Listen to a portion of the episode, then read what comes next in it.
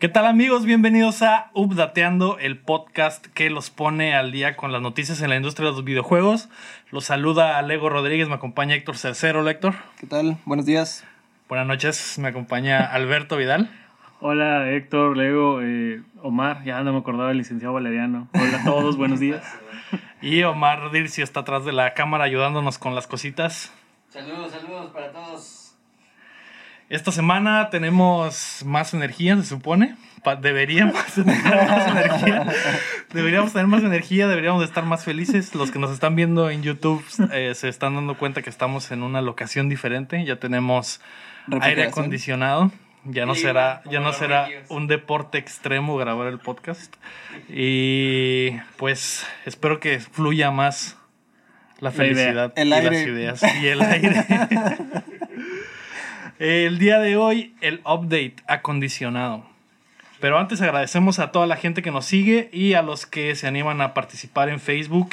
Eh, queremos agradecer a nuestros Patreons, a nuestros dos Patreons, Omar. A Brandon Castro le mando un saludo y a Estíbal Salazar, que precisamente esta semana comenzó con una nueva etapa de su vida. El trabajo la llevó a vivir a otra parte. Espero no perder ese Patreon a pesar de que ya no viva en esta ciudad. Por favor. Mucha suerte. Felicidades. Mucha suerte. Y también quiero mandar un saludo a la clica con la que fui a la E3, que la semana pasada por el calor se me olvidó mandarles un saludo. Precisamente a, bueno, principalmente a Marco Cham, no sé si lo conozcan. De, de, de hecho es compañero allá de Skywars. Ah, pues ese vato. nunca había visto, nunca había visto a alguien pranganear tan perfectamente con, e, como ese güey. Una habilidad. En su vida pasada fue Terminó como dos, como con dos costales, Omar, de máscaras, limas, güey, camisetas, eh, pins, pósters, pantuflas, calcetines, güey. Va a poner tiendita. Va a poner tiendita. De hecho, el vato, el vato hizo como que su tiendita, güey, y eh, tiene como que una cama, subió una foto, ¿no? Su cama individual. Hasta el culo de cosas, güey, así de, así de, de prangana cosas encima de otras cosas así. Yo no pude pranganear tanto, Mar. No pude. Por el, el, el no sé, güey, mi, mi... ¿Qué hiciste tu momento de fama con el güey? Mi... no, yo iba por la noticia, Mar, por eso no pude pranganear tanto. Ah, sí. También queremos agradecer a Isaac Serrano y 17 Studio por mezclar el audio para el podcast que se lanza todos los martes en todas las plataformas de, de streaming, en uh, Apple Podcast, en Spotify, en Stitcher, TuneIn, Castbox, etc. Y el mismo martes, más tarde, está en YouTube. Nos pueden apoyar en patreon.com diagonal updateando y también ya desde la semana pasada creo que sí lo dije la semana pasada, pero no hice mucho énfasis. Ya nos pueden apoyar en paypal.me, diagonal updateando, por si no quieren como que un, no sé, una donación mensual, puede ser nomás un putazo de lana, 100 dólares. Ahí les va, para que se alivianen. Coman pinches perros. Háganos llegar sus preguntas a través de facebook.com diagonal updateando o a nuestro correo updateandopodcast arroba gmail.com. Esta semana la industria tiene cruda después de la E3, así que no hubo tantas noticias y se filtró el posible Switch Mini y ya sabemos lo que George R. R. Martin andaba haciendo en Japón, así que prepárense que estoy a punto de descargarles las noticias. Las pocas que hay. La noticia número uno es que se filtró el Switch Mini, no sé si lo vieron. El retailer chino Honson comenzó a vender en su portal protectores de silicón y protectores de pantalla para lo que se supone es el Switch Mini. La página mostró un par de renders de la consola. El primero, que es uno gris, lo están viendo en la pantalla. Eh, es básicamente como eh, la misma forma del Switch, pero con los Joy-Cons pegados, no se, no se le quitan. Similar a lo del 2DS, ¿no? Similar. en lugar de ser, que cerrarse, simplemente está... Ajá, para disminuir los costos, obviamente, ¿no? Y eh, ese, ese primer render, el gris, se rastreó, se rastreó y se pudo encontrar que ya se había visto esa primera imagen por un, un hecha por unos, unos fans en Resetera Y lo, lo curioso es la segunda imagen, que es el Switch negro. Ese sí está como que más estilizado y no hay en ninguna otra parte de la web ese, ese diseño. Sí. eh, Que se parece mucho al, al- al otro, al gris, pero sí tiene algunas diferencias. Y eh, de acuerdo al comunicado de Honson, sus diseños se, ba- se basan en sus propias investigaciones sobre la industria y sus informantes únicos. Eh, más tarde los productos y las imágenes fueron eliminadas del portal. Demasiado tarde, ¿no? ¿Qué piensan? ¿Qué, Eso, qué- es- qué- eso lo hace más sospechoso, ¿no? eso lo hace un poco sospechoso, sí. ¿Qué tan cierto crees que sea, Héctor, la filtración del Switch Mini? Pues, si se eliminaron las imágenes, no es como que están tratando de controlar los daños, ¿no? Pero pues, lo, lo hecho, hecho está. Mm, Yo sí lo veo probable que sea. Sí, digo, no puedes promocionar un producto sin antes no Sí. tienes el, el, Sí, sí, el- saber. el modelo final, ¿no? Entonces, pues yo digo que sí va a ser así como el modelo negro, ¿no? ¿Es como este que tengo en las manos? ¿Que compraste en Tepito? Que la compré en Tepito. No, sí parece bastante factible. De Sí, hecho, eh, pues parece más como un Vita, un poco más grande, pero un poco más pequeño que el Switch eh, real. Y creo que es posible. ¿Tú qué opinas, Alberto? Se me hace que están siguiendo la misma estrategia que hizo Sony, ¿no? Hace unos de, de filtrar la Sí, o sea, como, como que esto... en fi- Vamos a filtrar. Sí, vamos a filtrar, ¿no? Pero sí es muy por un retailer chino que nadie conoce. Sí.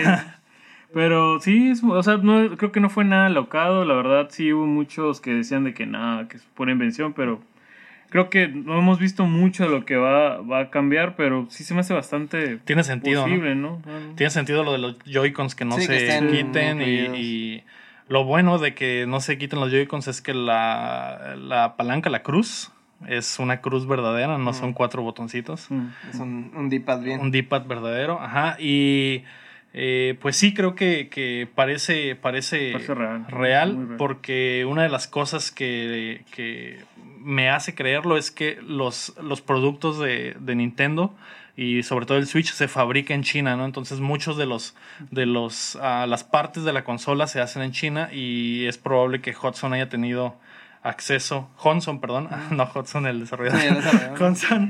Haya tenido acceso a la, a la a las dimensiones y las características de la Switch Mini y por eso se hayan aventado a hacer con anticipación la producción de los protectores, ¿no? Yo creo en los chinos, porque fueron los que me dieron el gana del Witcher. Vi mucha mercancía de los chinos del Witcher, De- entonces se me hacía fue. sospechoso. ah, Se me hace bien sospechoso como que, O sea que mm. tienes información privilegiada. No, son rumores. Trampa, güey. No, no, ¿cuál Ay, trampa? Entonces, bueno, si hubieras ganado esos puntos te los quitaría ahorita, No. güey. Por haber, por haber. por sí ahorita te traemos. ya sé. Pero, No, pero pues es obvio, ¿no? Si tienen que basarse en algo para hacer su producto Sí. y se les salió la imagen. Simplemente fue un accidente y ahí está el, el diseño. Sí, lo botán es que los, la misma empresa se haya ha pronunciado al respecto y decir, no, pues eso, esa es la información que tenemos. No sé si Nintendo vaya a anunciar algo y, y más tarde como que Nintendo les ha de haber caído con una Mm, demandota o algo así, ¿no? El diseño original, el diseño final no va a No ser como que 100% igual, pero ya... Pero algo así muy similar. Muy similar. Así es, pues eh, se supone Ojalá, que, ¿no? que el próximo año, bueno, pues se suponía que este año íbamos a ver el- la nueva versión del Switch, se supone que la iban a lanzar con Pokémon para aprovechar el, el boost ahí de las ventas, pero al parecer se retrasó, entonces tal vez al, al- al primer cuarto del 2020 o a la mitad del 2020 veamos la consolita, ya que a Nintendo no le da miedo sacar consolas en otras fechas que no sean invierno, ¿no? Igual se va a vender. Sí, igual se va a vender. La segunda noticia fue que eh, Breath of the Wild 2 surgió por muchas ideas para DLC. El productor de Breath of the Wild dijo en entrevista para Kotaku que al tener demasiadas ideas para DLC prefirieron crear un juego nuevo. El vato dijo, el DLC es una gran manera de agregar elementos a un mismo mundo, pero en lo técnico el DLC solo son datos que agregas a algo preexistente, así que al querer generar cambios más grandes, el DLC no es suficiente. Por eso creemos que es mejor hacer una secuela. Al inicio solo pensamos en ideas para DLC, pero en un momento eran demasiadas ideas, lo que nos llevó a hacer un juego nuevo desde cero. ¿Oíste Destiny? ya sé, ¿no? Es similar, ¿no? O sea, de que ya les queda chico el, el juego El y tienen que volver a de diseñarlo, pero ya pensando todas estas ideas que ya tenían en mente, ¿no? Para el contenido. Sí, probablemente querer cambiar algunos de los fundamentos del juego ya eran imposibles con el código que- existente, entonces a lo mejor esas ideas se quedaban cortas o se limitaban con el- la forma que tiene Breath of the Wild, entonces hacer una, una segunda parte es lo más lógico, ¿no? O incluso a, a lo mejor eran ideas buenas, pero digamos que solo eran un solo contenido y como que no justifica hacer un cambio tan pesado al juego. y Mejor desarrollan una secuela y, y- y agregan más contenido para hacer un juego pues completo, ¿no? Una secuela de verdad. Sí, te limita mucho un DLC, ¿no? De- en horas, en peso. O sea, realmente hasta el contenido que le puedas dar ¿no? a, una, Sí. A un público. Y un DLC no te asegura que todos lo compren también, porque puede ser que lances un DLC y, y la mitad de los que compraron el Breath of the Wild a lo mejor la- lo, sí lo, lo compran, y se me hace mucho la mitad. Y si lanzas una segunda parte, todos Sí, todos lo van a lo van a comprar. comprar. ¿no? Sí, Y creo- más cuando te es un cambio muy, muy fuerte que requiere de mucho desarrollo, entonces pues ¿cuál es el punto de ser un, un DLC que te va a costar tanto recurso humano para que a final de cuentas lo vendas nomás a la mitad al Ujú. user base máximo, como dices tú? Pues mejor haces una secuela bien con Y te aseguras de que todos lo compren. Exactamente. Mejor.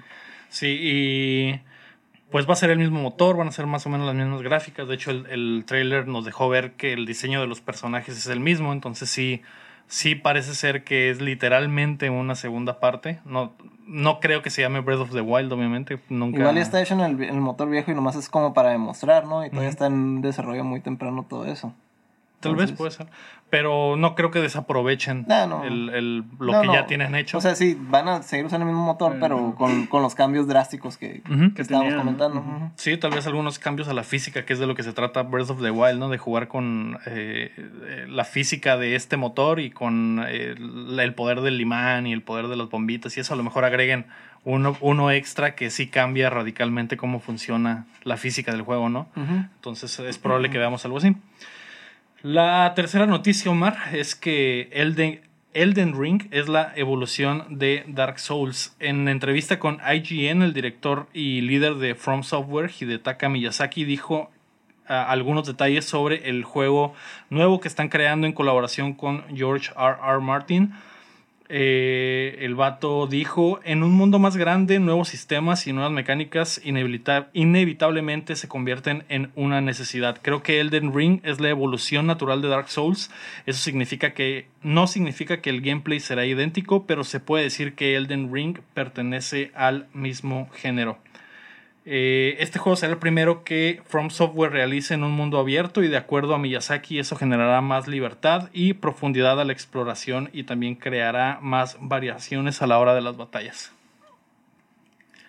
La evolución de Dark Souls, Héctor, tú que eres fan. Pues era, era cuestión de tiempo, de hecho, para que se convirtiera en algo de mundo libre, así que ya no- o sea, de mundo abierto, que ya no, ya no faltaba mucho en realidad, porque los, los mundos ya eran algo amplios, ¿no? Sí. Solo, digamos que eran, digamos, eran pasillos y llegabas a, a un, un área amplia y luego te ibas por otro pasillo y así, entonces solo era cuestión de tiempo de ya terminar de abrir todo, ¿no? Sí, los juegos de Dark Souls y Bloodborne y Sekiro son más como un Metroidvania, de que sí puedes ir a todas partes, pero con sus limitantes de, de a qué te enfrentas y qué tienes para enfrentarlo. Y a pesar de que sí puedes ir a todas partes, no era literalmente un mundo, mundo abierto, abierto, ¿no? Porque ajá. sí hay limitantes en cuanto a, a las barreras de a dónde puedes ir, eh, no sé, el, el- el salirte del mapa, por ejemplo, ¿no? O sea, a eso me refiero más o menos. De que los niveles están tan, tan bien diseñados que te limitan para que no te vayas a otras zonas que no debes de ir, a menos de que tengas ya lo que, lo que se requiere o, o hayas abierto el, el, el, no sé, el pasillito Sí, que, que te lleva a algún atajo, ¿no? Sí, que bajas alguna escalera, que abres algún, alguna puerta desde el otro lado, cosas así, Sí, ¿no? pero esto se supone que se va a parecer más como que a Skyrim, ¿no? A- a ya un mundo De verdad. de verdad abierto. abierto, donde exploras, eh, investigas y, y te, in- te metes de lleno a la historia y va a haber como que este tipo de dungeons que habló eh, Miyazaki en entrevista, que va, eso sí van a ser como que las partes típicas de Dark Souls, ¿no? Un dungeon con la, con la, el diseño de nivel que le conocemos a From. Otra de las cosas de las que hablaron es que va a haber eh, batalla en caballos. O sea, ya habíamos, ya se había filtrado Sí, que se iba a utilizar. El mundo es tan, gra- tan grande y tan abierto que es posible Bueno, que andes a caballo para transportarte de- entre lugares. Y para tener batallas. Y vas a poder pelear, ajá. Que de hecho, eh, jugando Sekiro, hay una batalla contra un vato que anda a caballo. Entonces me imagino que más o menos De algo ahí. similar va a ser. O de ahí surgió como que la idea de agregar esa parte de, al gameplay. Y también le preguntaron a Miyazaki sobre la colaboración con George R. R. Martin. Eh, dijo que todo comenzó porque él es fan del, del- del trabajo del escritor y que le sorprendió lo fácil que fue convencerlo para trabajar en el juego. Debido a que contar una historia en un videojuego viene con muchas restricciones, lo que Martin hizo fue escribir toda la mitología alrededor de ese mundo, con los sucesos de hace cientos de años que llevaron al momento en el que el juego sucede, y Miyazaki se encargó de generar una historia alrededor de las reglas que Martin creó, O sea que todo el, el trasfondo, todo eso es de, eso es de lo que... de George R. R. Martin. Así y ya de ahí para adelante va a ser ya del, de, de estos. Sí, básicamente lo que Martin hizo fue poner las bases de todo este universo El y crear lore, como ¿no? que las reglas, el lore y, y qué sucedió en este universo para que todo haya salido tan mal como siempre salen los juegos de, de empiezan, From ¿no? Software. Y lo que va a ser, bueno, lo que hizo Miyazaki fue contar una historia específica en el mundo que, que George. R. R. Martin creó. Muy acorde con Game of Thrones. Se basa históricamente o partió de un suceso histórico real, la guerra de las rosas. Y de ahí empezó él a crear su, su mitología, ¿no? Y no se me hace. Lo que yo único que, eh, que me preocuparía es. ¿Que no es Ubisoft?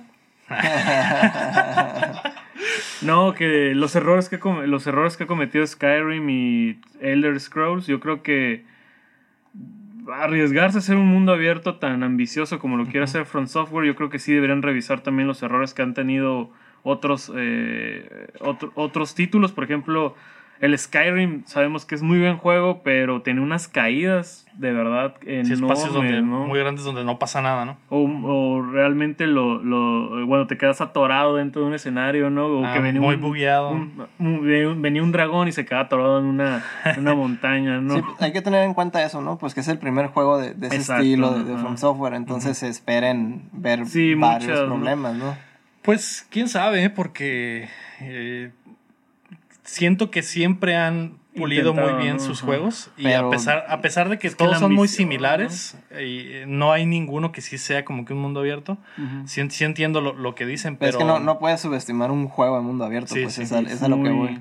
Aún así, sí- sé que va a salir bien pulido, Sí, pero muy bueno. sigue siendo, digamos, su primera es- experiencia contra eso, ¿no? no es el motor de Bethesda que no sirve güey, que está, No, está ya, ya quedó. Pero de todas maneras, el, el- un juego de mundo abierto está, está abierto a muchas posibilidades de, de Sí, sí. todo ese tipo de cosas. Sí, Ningún, no, ningún juego de ese, fallar, de ese ¿no? estilo es, es perfecto, entonces nomás es- hay que tomar eso con... Hay que considerar eso, ¿no? Sí, de- solamente que revisen, ¿no? Revisen los, esos títulos y vean como qué, qué errores han tenido o qué problemas han tenido. Porque lo han arreglado, ¿no? El- el- la herramienta- las herramientas que utiliza Bethesda de verdad no sirven. Pero han logrado sobreponer ellos con actualizaciones pesadísimas. Como arreglar o Ujú. parchar, ¿no? Eso Sí, sí, de sí. que y ya no sé, el dragón ya no se atora en la montaña, ahora se atora en una casa, ¿no? o te dejaban caer algo, te cerraron una puerta y te quedas atrapado horas, ¿no? Entonces, como que nada, revisar eso, que lo tomen en- muy en cuenta porque pues, muchas veces eso puede llevar a que un juego eh, Fracase. fracase, ¿no? A nivel. Sí. También, también depende de, de la perspectiva con la que From Software vaya a hacer el juego, Sí. ¿no? Porque está, a lo mejor estamos pensando, comparándolo así muy, muy... Estamos Sí, con los, todos los, digamos, los clichés de los juegos de mundo abierto y a lo mejor nada que ver. Y a lo mejor ellos están pensándolo de En otra otra forma, manera, ¿no? ¿no? Y, Sí. y- y que es posible porque From Software tiene una manera muy particular de hacer los, los, sus videojuegos.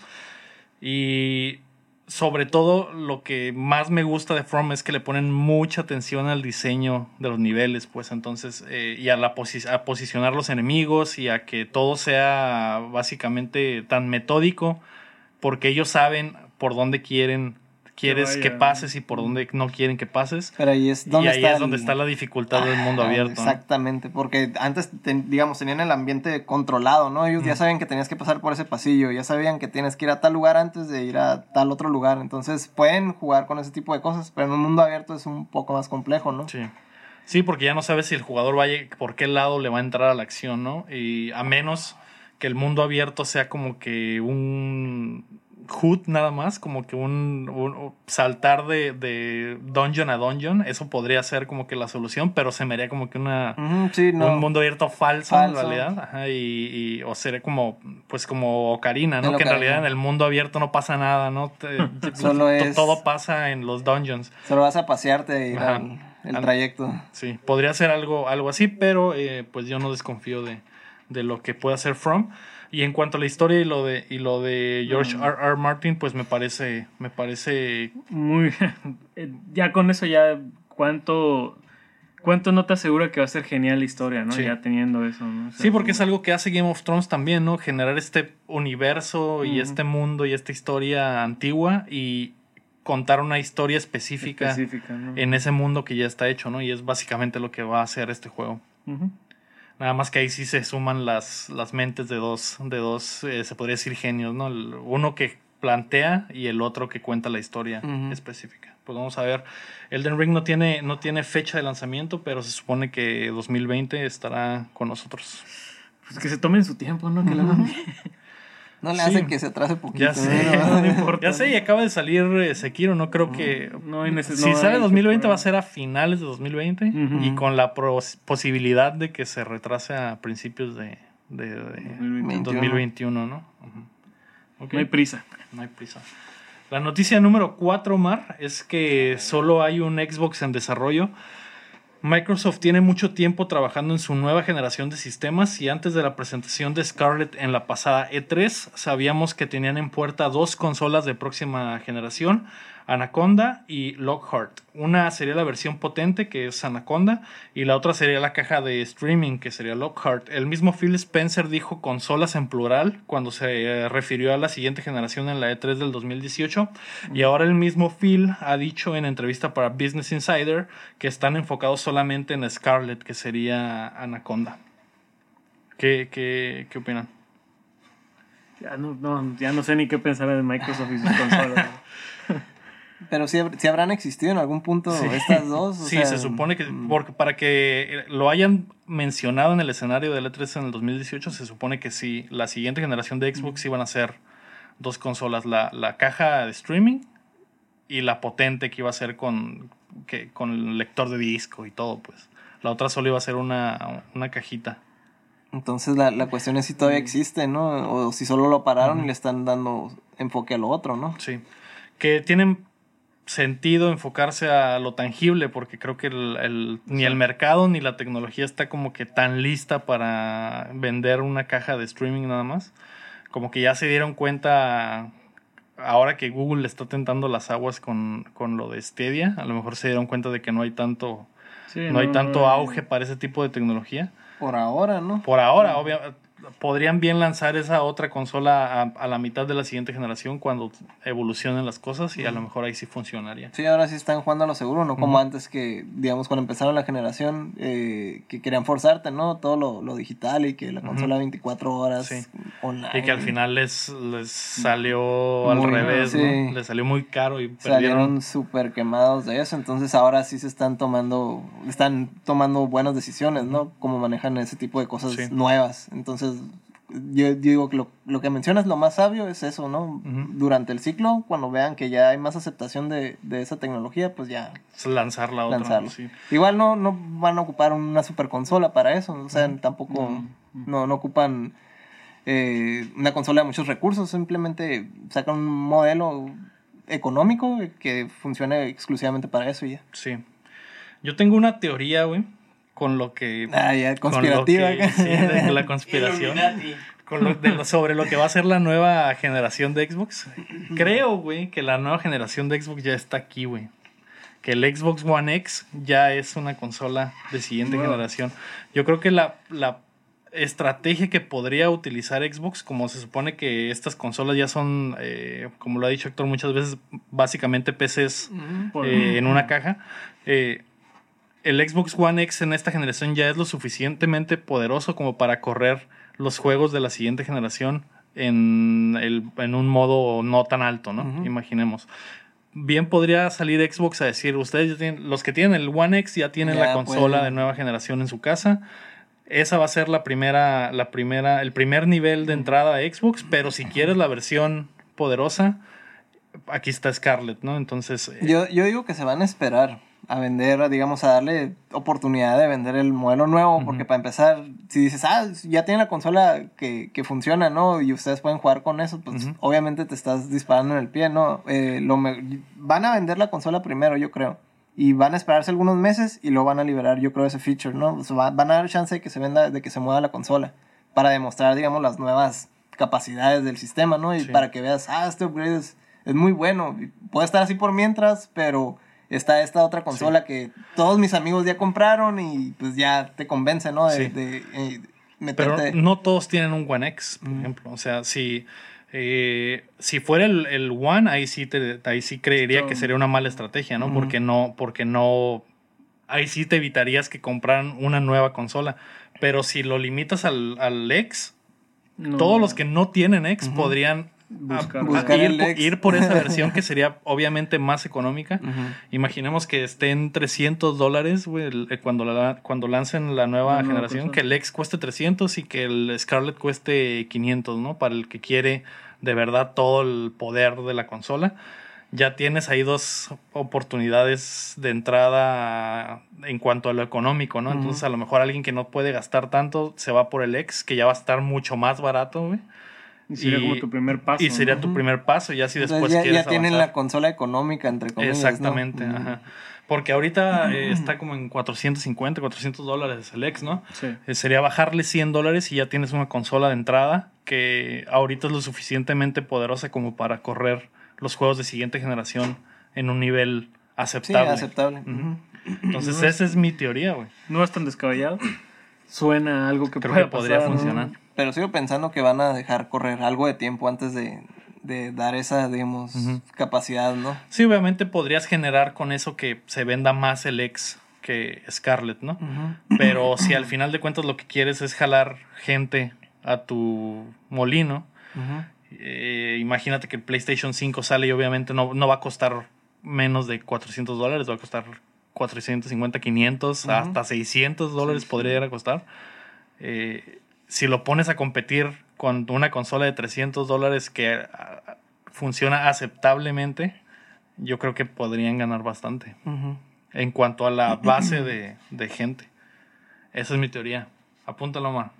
Aquí lo escucharon primero. 2020. 2020. Lo que, junio 2019. lo que sí es cierto es que ya se tiene que preocupar Xbox por una consola, ¿no? Eh, PlayStation creo que no tengo las cifras, eh, como Omar no tengo, no tengo dudas, pero tampoco tengo pruebas.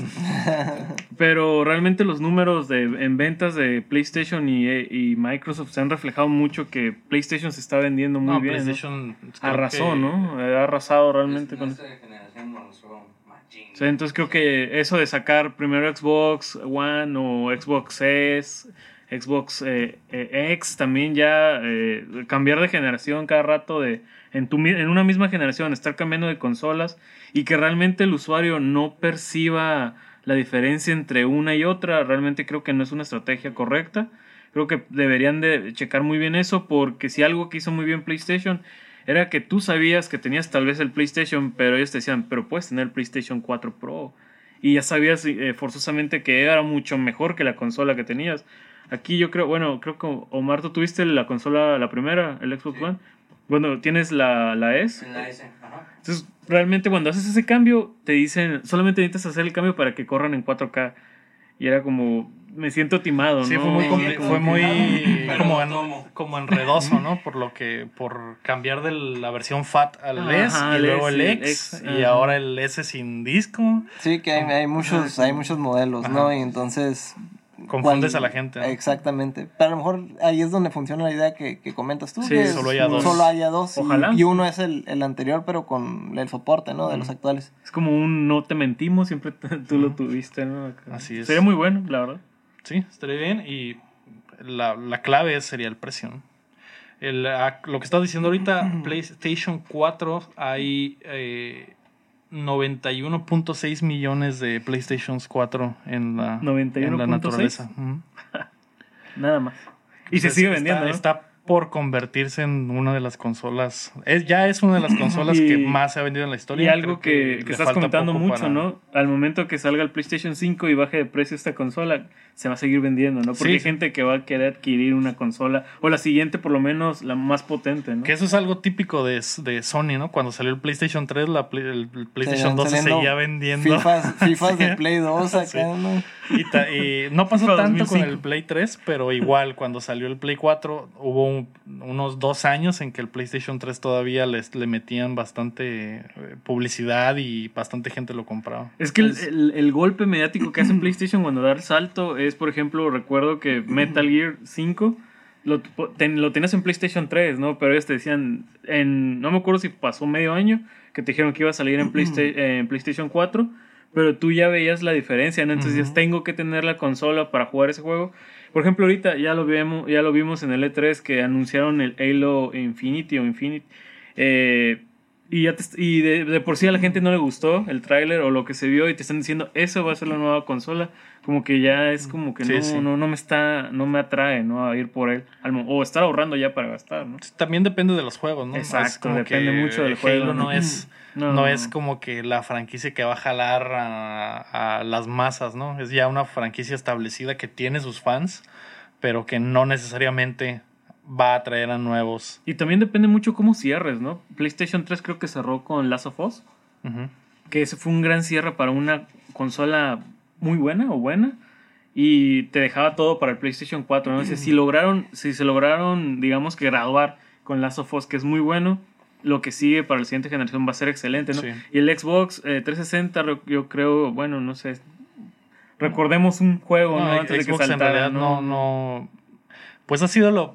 En realidad ese fue el error y, y lo que mató a, a Xbox en realidad, el no tener juegos. pues, Y, y, Y lo sigue siendo. y lo Pero- sigue siendo. Y pero todo. empezaron con, con muy buenas exclusivas. Sí, sí. O sea, empezaron fuerte, pero ahí se quedó, ahí se ¿no? quedó. En la salida. Y Sony tiene no tiene años haciendo lo mismo, ¿no? Enfocándose momento, ¿no? en los juegos. Todo lo que está haciendo Microsoft ahorita de, de ah, generar eh, sistemas, generar cosas para que la gente la traiga, el control pro, el poder diseñar tus controles de colores, el poder eh, suscribirte a Game Pass, suscribirte a otras cosas. Todo lo que. Xbox hace es tratando de alcanzar porque no tienen juegos, güey. Y, eso, y por eso esta generación invirtieron tanto en estudios porque saben que eso va a ser que- crucial para la próxima generación. Y Sony ya lo tiene. Sony no ha hecho nada ni ha dicho nada porque ellos No saben que tienen los juegos, no sí, necesitan no hacer tanto desmadre. De hecho, podrían no tener la consola más poderosa de la próxima generación, pero van a tener los juegos, güey. Van a tener así de pelada de la inicio, van a tener Last of Us Van a tener tanto el remaster de Last of Us y el remaster de Death Stranding y el remaster de Ghost of Tsushima, que esos tenlos por seguro que van a estar ahí de inicio. Y no dudes que te salgan con el putazo de God of War 2 eh, de arranque o, o Horizon Zero Dawn 2 de, de arranque Spider-Man también. 2 Spider-Man 2. Ahí ya tenemos seis Ya. títulos, güey, que, que te van te que van a quieres. obligar a comprar Mm. la consola. Y eso es lo que no tiene, lo que no tiene Xbox, Oye, desafortunadamente. aprovechando que estamos en este tema, para un, un saludo a un seguidor de Oblateando, estaba platicando conmigo el, día de ayer y dejó una pregunta o me dijo que les dijera algo, que tiene una teoría. Nos- eh, estaba viendo el programa él, eh, de- donde nosotros estamos diciendo ¿Se que... puede el- saber su nombre? José. José. José para... Saludos, sigue. El que nunca El- sabe lo que va a poner. Lo que te va a tocar, güey. Nunca sabes lo que va a preguntar. Ya lo quemaron. Ah, no, recu- eh, recuerdan que estábamos hablando de que la teoría de que Nintendo y Microsoft se estaban uniendo para que le prestara como Tecnologías. tecnología. Y él me, me estaba comentando que él había visto esto, que según esto, platicando en grupos, algo, eh, de que no- muchas veces solamente se está viendo una parte de ese trato hacia Nintendo, pero no se está viendo tal vez la posibilidad de que Nintendo le diera ciertas exclusivas a Microsoft. En este caso me está diciendo si sería tan viable que un Zelda eh, pasara a Microsoft o un Smash pasara a Microsoft. Yo la verdad no le supe contestar, yo me quedé callado, dije, la verdad, déjame, allá lo digo en el programa y te contesto la pregunta. Pero ¿cómo ven ustedes? O sea, nosotros vimos el lado de Nintendo, pero ¿creen posible un Zelda, no sé, cualquier título de Zelda que lo pueda tener Microsoft? Pues de hecho había- habíamos hablado en, en unos capítulos anteriores sobre algo similar. Yo sí creo, a como está Nintendo manejándose ahorita y un poco más abierto a ese tipo de colaboraciones, yo creo que es posible que unos títulos de Nintendo lleguen Ah. a, a Xbox. Eh, no sé si a, a PlayStation porque ahí no, no, no hay conexión. No. Pero lo que le comentaba esa vez, por ejemplo, a, a Héctor, no precisamente de un Zelda o un, o un Mario, que son tus títulos fuertes, pero los títulos que ya tienen como que con colaboración con otros estudios, como el Lo del Mario and Mario Rabbids, que, le había dicho a Héctor esa vez, un Mario and Rabbids 2, ese sí lo vería posible que saliera en Switch y saliera en Xbox. O, por ejemplo, ahora que colaboraron con el estudio indie de, de Crypt of the Necrodancer, no vería raro que ese juego, el, el Cadence of Hyrule, saliera para Xbox, ¿no? Porque en realidad, si Nintendo ya abrió esa puerta a, a colaborar con, con otros estudios o otras eh, empresas, Empresas. externas, no pierden nada en compartirlo con Xbox. Con Simplemente sería más ganancia a la hora de vender más títulos, ¿no? Yo, a, mí me, a mí me quedó muy claro el hecho de que también es una es como una vía, ¿no? Es, Sí, es para los es dos para lados, los dos ¿no? lados, ¿no? Y es lo que yo trataba de decirle de que sí nos enfocamos mucho en lo que eh, Microsoft representa para Nintendo, pero también ah, se me acordó ahorita que estábamos hablando de, de que realmente Microsoft no tiene títulos propios tan fuertes, pues yo creo que también ahí, eh, con una buena colaboración, ahí tienes algo fuerte, ¿no? Pues sí, Sí. empezó, ¿no? Microsoft con Banjo. Sí, Smash, Ujú, o sea, exactamente. Puede que, mm, que traigan algo más. No sé. Para una colaboración así con un juego, digamos, de los, de los principales de Nintendo, tendría que haber algo muy, un trato muy bueno, Muy de, bueno. de- de Microsoft con Nintendo. Ese es, esa es la única, es el único detalle. O sea, yo no creo que sea imposible, pero lo veo muy difícil que saquen, por ejemplo, como Un un, Smash, no, ajá, un sí. Mario Kart o algo así. Está- se me hace muy difícil. Apenas tendrían que ofrecer algo muy fuerte los de Microsoft para poder lograr algo así. Como decías, las ventas, ¿no? El hecho, le- les vas a dar las ventas a tu... 100% de ventas, a lo mejor dame tu, déjame tener el servicio de, por ejemplo, el streaming de juegos, 100% libre y o algo Sí, así, sí. o sea, un trato así bien exagerado y loco. Trato ¿no? que haya mucha ganancia para Nintendo también. ¿no? Exactamente. Que es lo que comentábamos esa vez. Si Microsoft de verdad quisiera, ellos podrían arreglar por completo el sistema online de Nintendo que no sirve para nada, güey. Sí, ¿no? Ellos bien podrían poner toda su tecnología para que puedas agregar amigos, para que puedas tener eh, gamer tags en vez del pinche número gigante que nadie, que a nadie le gusta, güey. Y ese tipo de cosas, ¿no? Un, un ecosistema online más sencillo. Microsoft fácil podría diseñárselo a Nintendo y yo creo que esa sería una carta que podría ofrecer Microsoft. eh, aparte de que Microsoft ya está llevando sus títulos a Switch, como Ori, como Cuphead, como otros que van a llegar.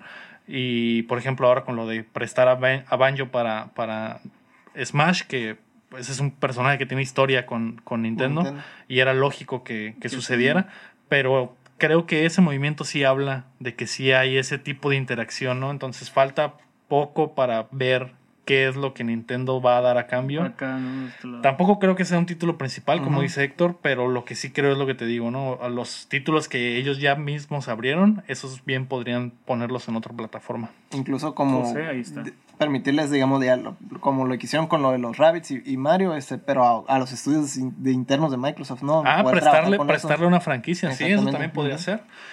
Que también sería muy buen trato. Sí. Que también nos. Bueno, si le prestaron Zelda a un indie, que no le presten Zelda a Obsidian, por ejemplo, que son muy buenos para hacer RPGs. Imagínate es que le presten la imagínate. franquicia para hacer un RPG estilo Skyrim a Obsidian. Ese sería la locura, güey. Se vendería muchísimo y sería como todos ganarían porque es un estudio que ya sabe hacer ese tipo de juegos con una franquicia de renombre que va a vender infinidad, ¿no? Entonces, ese tipo de, de, de riesgos tipo de sí podrían tratos, suceder sí, también. sí, sí se me hace viable. ¿Cómo se llama? ¿Cómo se llama el motor gráfico de se me fue el de el de Battlefield? El, Ah, chinga. el de EA, um, Ajá, el DA se llama, ¿cómo se llama? el de Anthem. No. Hablamos, hablamos un chorro de Sí, ahora se me fue ahorita. Eh, ¿Cómo? ¿Es, es algo de nieve? No, el Es- Snowdrop es de. de Omar, por Division. favor, ayúdanos. Ahí voy. Ahí búscale, carnal. Pero imagínate un Mario. Frostbite. Un, Frostbite, Frostbite. Frostbite. Imagínate Sabía un que era algo de Mario. Olimpiadas con Frostbite. Imagínate. No, todo horrendo. Ya sé, ¿no? Pero eso sería. Ah, Ahí, ahí, ahí, ahí, ahí sí nunca le prestaría una franquicia, güey. Nunca en la vida, güey. Estás viendo la Star Wars y. Ah, No le des ideas ya, bro. Ya. Que de hecho, eh, en la semana vi que, que eh, algunos, algunas personalidades del medio pudieron probar el, el juego de Star Wars y que en realidad es bastante diferente de lo que se vio en el trailer, que no solo es así como que un juego de acción muy lineal, Lineal. que tenía como que elementos de, de Metroidvania, de Mm. avanzar y, re- y avanzar y volver a, a, a mis- a las zonas que ya habías visitado, pero con diferentes habilidades para, Para acceder a otras avanzando, partes.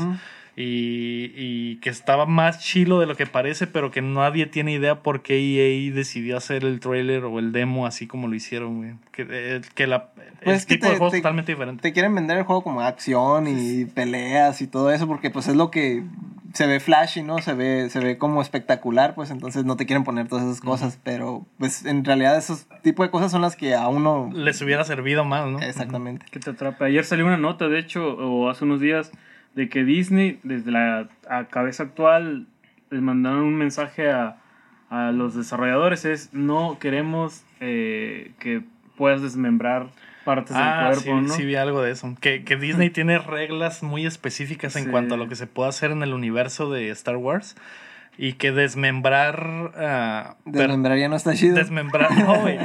Sí se puede desmembrar, güey. Pero la, pero la regla del universo de Star Wars es que solo puedes desmembrar si va a tener repercusión en la historia. Ah, Entonces, ok, ya, ya. Ahí, ahí sí vale que le cortes la mano a, a Luke o que, o que decapites a alguien si tiene que ver con la historia. A güey. Jango Fett. Pero si es así, simplemente decapitar a un güey nomás porque sí, no, no, güey, no, se puede. No andan decapitando raro. A todo mundo ahí.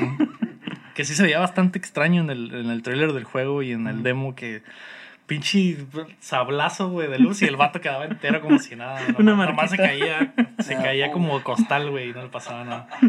Sí, se vería bastante chilo que el vato se partiera en dos, ¿no? Quedaría, quedaría, vendería más, me imagino. Te voy a. Macheteando raza. Sí, ya en el Force Unleashed, ¿no? Como era, ¿no? Era bastante al límite de que igual- sí los desmembrabas, pero era como que de 5, uno, ¿no? Salía Ajá. volando un piecito nada más, ¿no? Sí. Es que de todas maneras eh, sí afectan, ¿no? En los ratings este tipo de cosas. O sea, Sí. que... sí. entonces- Quieren que sea un juego para toda la familia. Exactamente. O sea, no hay, no hay problema si, si pasa, digamos, como dices tú, enfocado en la historia, pues ya no lo cuentan en la clasificación porque es como que un elemento del plot, pero sí que un enemigo normal lo hagas picadillo, pues entonces sí ya, Ya es sería otro tipo de juego. Para adultos. Es que aparte, por ahí también vi el, eh, las- alguna filtración que decían que quieren. eh, Disney quiere sacar mucho eh, de ese juego, no solamente eh, en videojuegos, sino también en películas y en su parque temático. Entonces, re- el- de hecho, el actor Cameron, no, no recuerdo su apellido, Sí, el pelirrojo. el- lo, lo quieren utilizar para eh, una serie o bien una película y que el juego tenga dentro del parque temático de Star Wars Una tenga par- una una, zona. parte. Entonces por eso yo creo que también quieren tener, manejar como un perfil bajo del personaje o, o bastante familiar o atractivo. Pues ya para que Disney quiera eso, quiere decir que Ya les tiene gustó y que el juego es bueno, ¿no? Y un buen juego de Star Wars es lo que todos quieren desde hace pinches seis años, güey. Es lo que necesita la franquicia, de hecho, ¿no? Desde que ella agarró, puso sus sucias manos en la franquicia. güey. Desde que puso sucios, man. Pues ojalá sí, la verdad de pues Respawn es un buen estudio y si confiaron en ellos para No manejarlo Frostbite, así. va bien. Sí, es un real, así que ya eso es ganancia, ¿no? Ya no va a estar tan bugueado. Pero sí. Omar, las rapiditas. Harry Potter Wizards Unite ya se lanzó y es un juego de realidad aumentada de Harry Potter como Pokémon Go. No sé si ya lo testeó alguien de aquí. Eh, no, pero el- eh, era muy bueno el, el tráiler, ¿no? De que salen como jugando a lo Pokémon Go, ¿no? Sí, jugando con amigos acá en la, en la calle, ¿no? Ya más o menos habían jugado con ese concepto, ¿no? Con lo del un libro que había de Harry Potter que lo abrías en la Oh. cámara y salían. Ajá, y salían. ¿Cómo se llama esa basura, güey? No Era el. PlayStation, ¿no? Algo Sí, güey. Wonder Book o algo así, no me acuerdo la verdad. Era pero- realidad Ajá, aumentada. era realidad era aumentada. realidad aumentada. Ya habían jugado con ese concepto, ¿no? Digamos se que supone se- que esa es una, una... es un flop, sí. Ajá, güey. Tiene unas, unas historias bastante... Una historia turbia, ¿no? Ese videojuego. Ah, no. Creo que lo no, presentaron en una, en una Ah, en un evento, conferencia sí, fue, de en- fue en E3, evento ¿no? y, como que no Y que estaba estaba bien muy bien. cringe el, Ajá. el- ajá, y que no funcionó, algo así. Sí, estuvo fallando y luego estuvo medio awkward, ¿no? Lo que... Pues Mm, sí. Y miren que terminó, ¿no? Yo no, yo no lo he tes- he testeado. ¿Tú, Omar? ¿Lo bajaste? Eh, sí. Güey, voy a andar- me voy a quedar dormido, yo creo. güey. Ya sé. Pues es para que los... no, es que eh, si no Es eres fanático, si no eres fanático, la verdad no me siento andar gritando Spectrum Patronus ahí En en, las calles. en las calles, ¿no? Acá en, ahí en Pueblo Nuevo, ¿no? Acá. Te revienta un pinche tecolina. A ver, hijo de tu puta, saca el teléfono. A ver, presta. Tumbarte el teléfono. No, Jesús. Morros. Morros. Tómate burros. Podría ser, ¿eh? Pues para los fans de Harry Potter, pues ahí está. Mira, Yo- me comprometo que yo voy a jugar ese juego esta semana. Vas a traer el reporte. Sí, la yo lo semana. juego, yo me- Arre, arre. todo. Me salvaste de dormir. No he escuchado Es- cosas muy buenas. No, yo tampoco. es uno- una, yo lo una por el equipo. Sí, yo, yo me lo. Pero hazlo, güey, no como el Leo que nunca jugó el golf. Ah. Tenía, tenía que probar otras cosas. ok, apúntale ahí. Ya, ya. Dejar de jugar juegos de Ubisoft y probar. el- No, si esta, si esta semana ya tiene lo bueno. Ahorita, ahorita que dijeron del golf en la semana me quedé viendo un juego de golf. Era un, un el, el USA, ¿qué era? El USA Open, esa Ajá. cosa. Y The estaba Open. The Open. Es más, mira, Y no sé por qué me quedé ahí. Ah, ¿verdad? ¿Ves no cómo supe- si está entretenido? No supe qué me pasó. Es como si es un deporte. me voy a preregistrar para el Doctor Mario. Doctor. Mario. Ah, sí, también ya te puedes preregistrar para el, el Doctor Mario. De una vez ya, ya estamos. Nos vas a traer esos reportes entonces. Yo me lo doy. Pero es, es más que nada, yo creo que los, eran los últimos tiros, ya se estaba acabando. Entonces, como que ahí estabas, como que, ah, eran tres posibles ganadores. Entonces, te quedas viendo ahí Era la parte emocionante. Ajá, era exactamente era la parte emocionante. Yo me acuerdo que había dicho que el golf valía verga. Sí. Y que. Que, que yo no jugaba FIFA. culero y que yo no juego FIFA. Ajá. Que es la cuenta de mi primo. Pero ¿no? creo que, creo que lo entiendo, es, es relajante. Sí, es relajante. Sobre todo cuando puedes eh, hacer un drive con bola de fuego y así. Ándale así De de- hecho, Seleccionar. con, con chispas y su madre. Ah, pues los fans de Harry Potter ahí van a tener esa vaina, ¿no? Eh, la verdad yo no, no, le, no soy tan fan. Tan- Pero. Tan. Bueno, no soy, no soy fan en Ah, realidad. bueno. Las vi y todo eso, pero no, no, no le. Pero entro. me quedo dormido. Pero me quedé dormido al final de la Yo última. creo que voy a empezar por eso. Primero voy a ver las películas y ya. juego. Nah, No, no, nunca la vas a jugar. Nunca, la, nunca la vas a acabar, ¿no? Dentro de siete capítulos ya, ya terminé de ver las películas Wow. y ahora sí. jugar, Les aviso que voy a empezar a jugar, ¿no? Ok. La segunda rapidito, Mar, es ¿por qué Tifa de Final Fantasy VII ya no está tan voluptuosa? Ey. Eh, en el intento de hacer el juego más realista, el director Tetsuya Nomura dijo que querían darle una apariencia más atlética. Es por eso que ahora tiene abdominales y un sports bra. Dijo que no le hicieron las chichis más chiquitas, fue que en realidad trae más protección en la parte de su pechito. ¿Qué opinas, Héctor? Tú que eres fan de las De las, de las chichis. Tú que eres fan de las chichis. Quería ser político, quería hacer como la pregunta política. Yo quería ¿no? decirlo bien, pero sí, tú Mm. que eres fan de las chichis, ¿qué opinas? Ay, pues Chichis en los videojuegos, un tema... Mm. es, es medio triste eso porque antes eran como que poligonales y ahora que tienen la oportunidad de Vámonos hacer unas perfectas, Ya no. deciden hacerlas bajarle. chiquitas. Sí, que- No hay, no hay- ni modo, siempre vamos a tener el trasero de Tubi. el trasero de Zelda también. Mm. Mm. No, es algo que ha, ha pasado pues Ya en los videojuegos ya últimamente, ¿no? Mortal también Kombat, pasó, ¿no? pasó con las chichis de, de Lara, de Lara, Lara Croft, Croft. también eran unas chichis gigantes y ya en los juegos nuevos Como que, güey, ¿cómo va a ser una ruca de acción y haciendo un chingo de aracles y matando raza y con unas chichotas, ¿no? top, ¿no? Pues no, como que las chichis no le daban. Eh, Eh, ¿cómo no? no le daban movimiento. Aerodinámico, Ajá, güey. no eran tan aerodinámicas. No. y, pues para los fans de Final Fantasy VII que estaban agüitados. Pero no, porque- no la nerfearon tanto, está bien. Porque el dis- No, no está mal, pero los fans del juego Mm. clásico. Es que la monita del juego clásico, güey. Que eran también todos estaban súper deformes. el- el- 80 polígonos de el- chichis y 4 de monita, güey. O sea, era una exageración. De hecho, todos los, los diseños están exagerados. El Barret se miraba como. Ah, súper mamá, súper súper mamadísimo. mamadísimo. Puta madre. Sí. Y por ejemplo, ya en las, en, las, en las películas que hicieron después ya se miraba más Normal. normal. entonces, no, no me sorprende. Sí, Pues Tifa ya tiene una, una apariencia más normal. Sigue estando sabrosa, pero ya no, es, ya no está deforme, ¿no? Exactamente. La otra rapidita es que los fans de No Man's Sky están agradecidos. Lanzaron una campaña de GoFundMe para recaudar, fondos y comprar un letrero afuera del estudio de Hello Games. El anuncio dirá gracias Hello Games y al momento han recaudado 5.423 dólares de los 6.000 que necesitan, güey. Para un letrero. Para un un letrero. letrero. Pues me imagino que lo van a rentar por años, güey, o no sé cuánto tiempo. Creo que también no les iban a mandar comida o cosas así. Sí. Les mandan. ¿no? Les mandan. Les mandan todavía. Sí.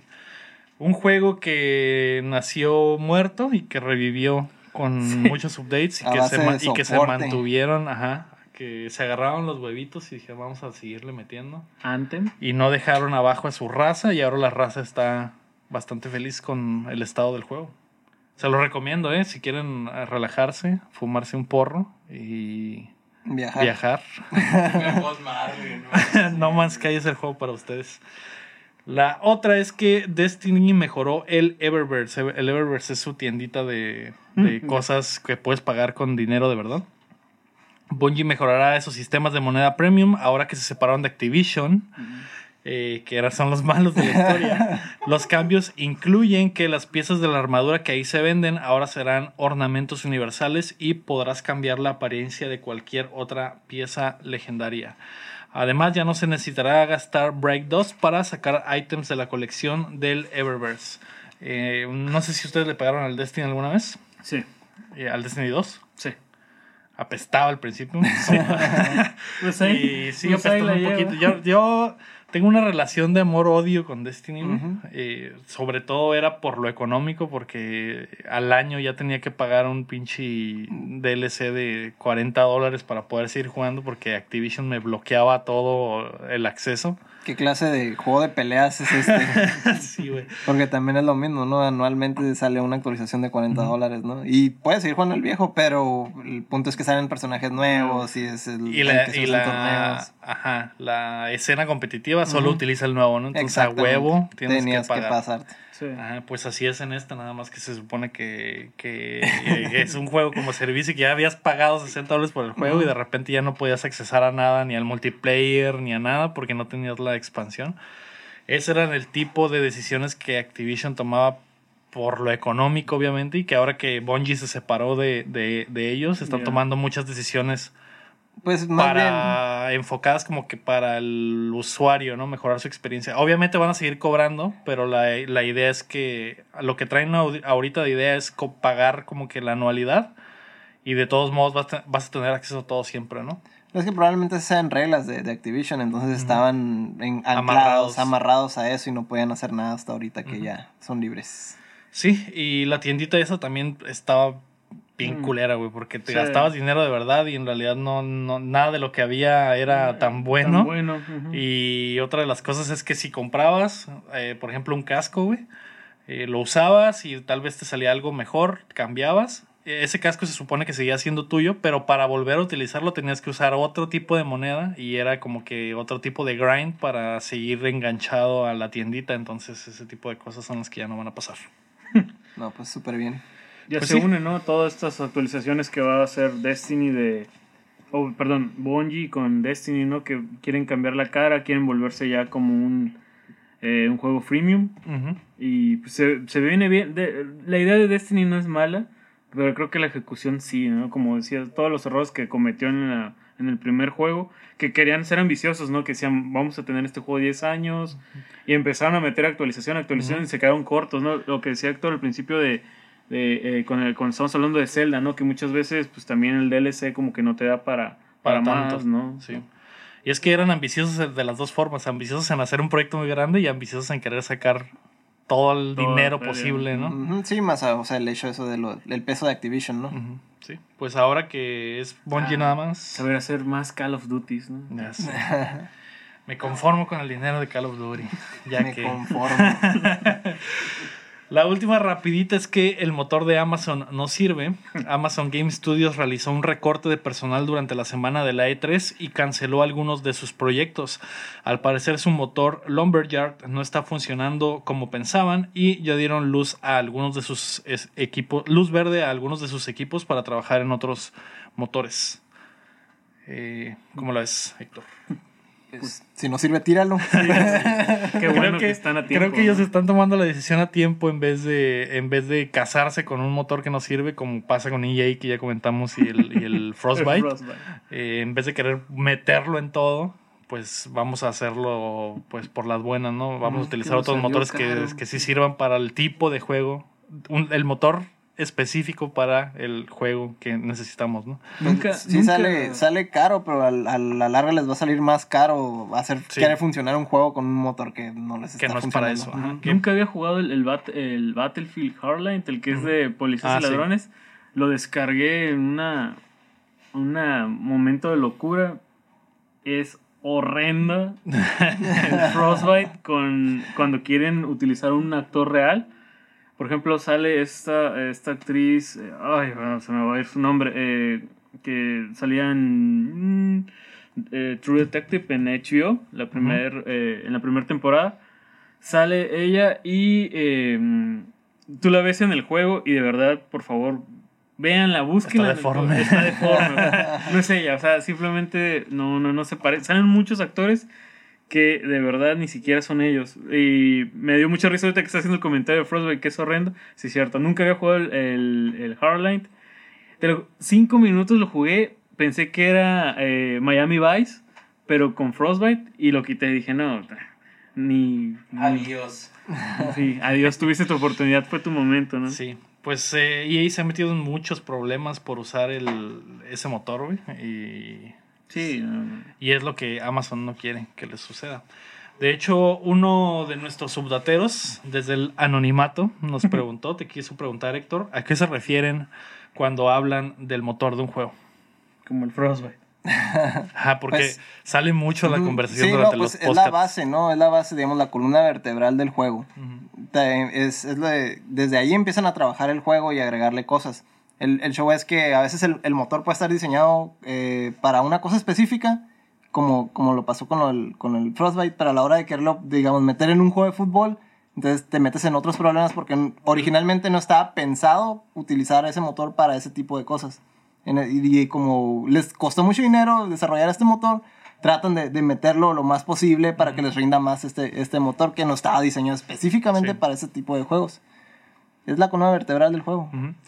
Yo lo pondría como que para que el, eh, entendible, yo creo que es como que el sistema operativo del juego, ¿no? Mm, Eh, es, es el, es el- es lo que pone las reglas de qué puede hacer el juego, como ya dices. Eh, por ejemplo, el, el- el motor del Breath of the Wild, que, que- que no, ni siquiera sé si tiene nombre, es como que un motor que funciona mucho por la física del tiene una física una física muy específica del mundo de Breath of the Wild por el motor no el motor eh, tiene ese nombre porque pues es como en un automóvil es lo que hace que funcione el juego en general y es lo que le da las herramientas al desarrollador para hacer las cosas dentro del juego.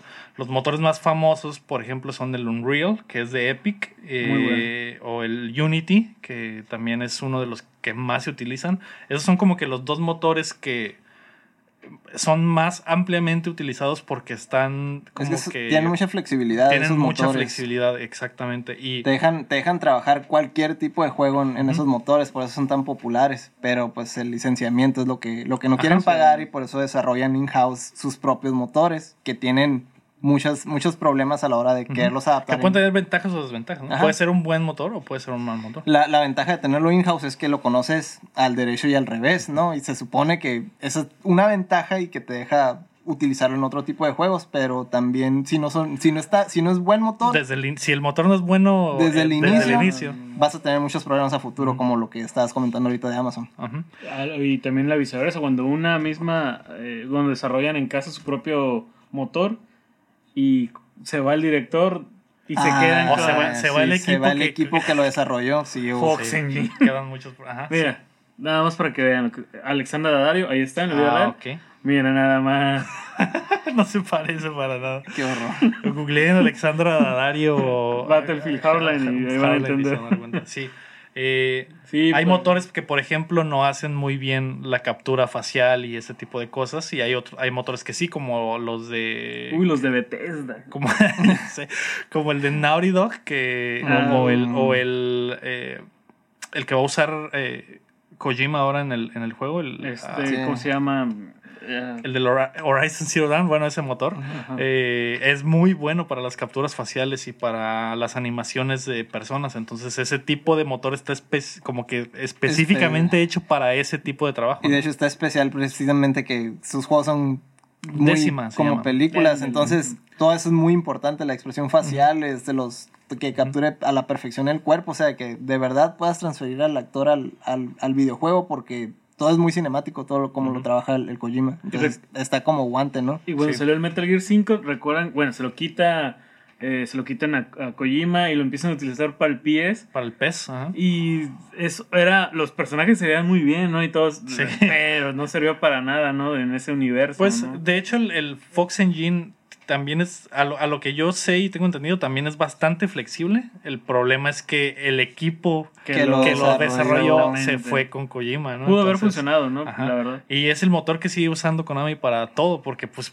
básicamente es de ellos. Entonces, eh, y es una pieza de ingeniería bastante chingona, entonces la quieren como que utilizar para las más cosas que puedan.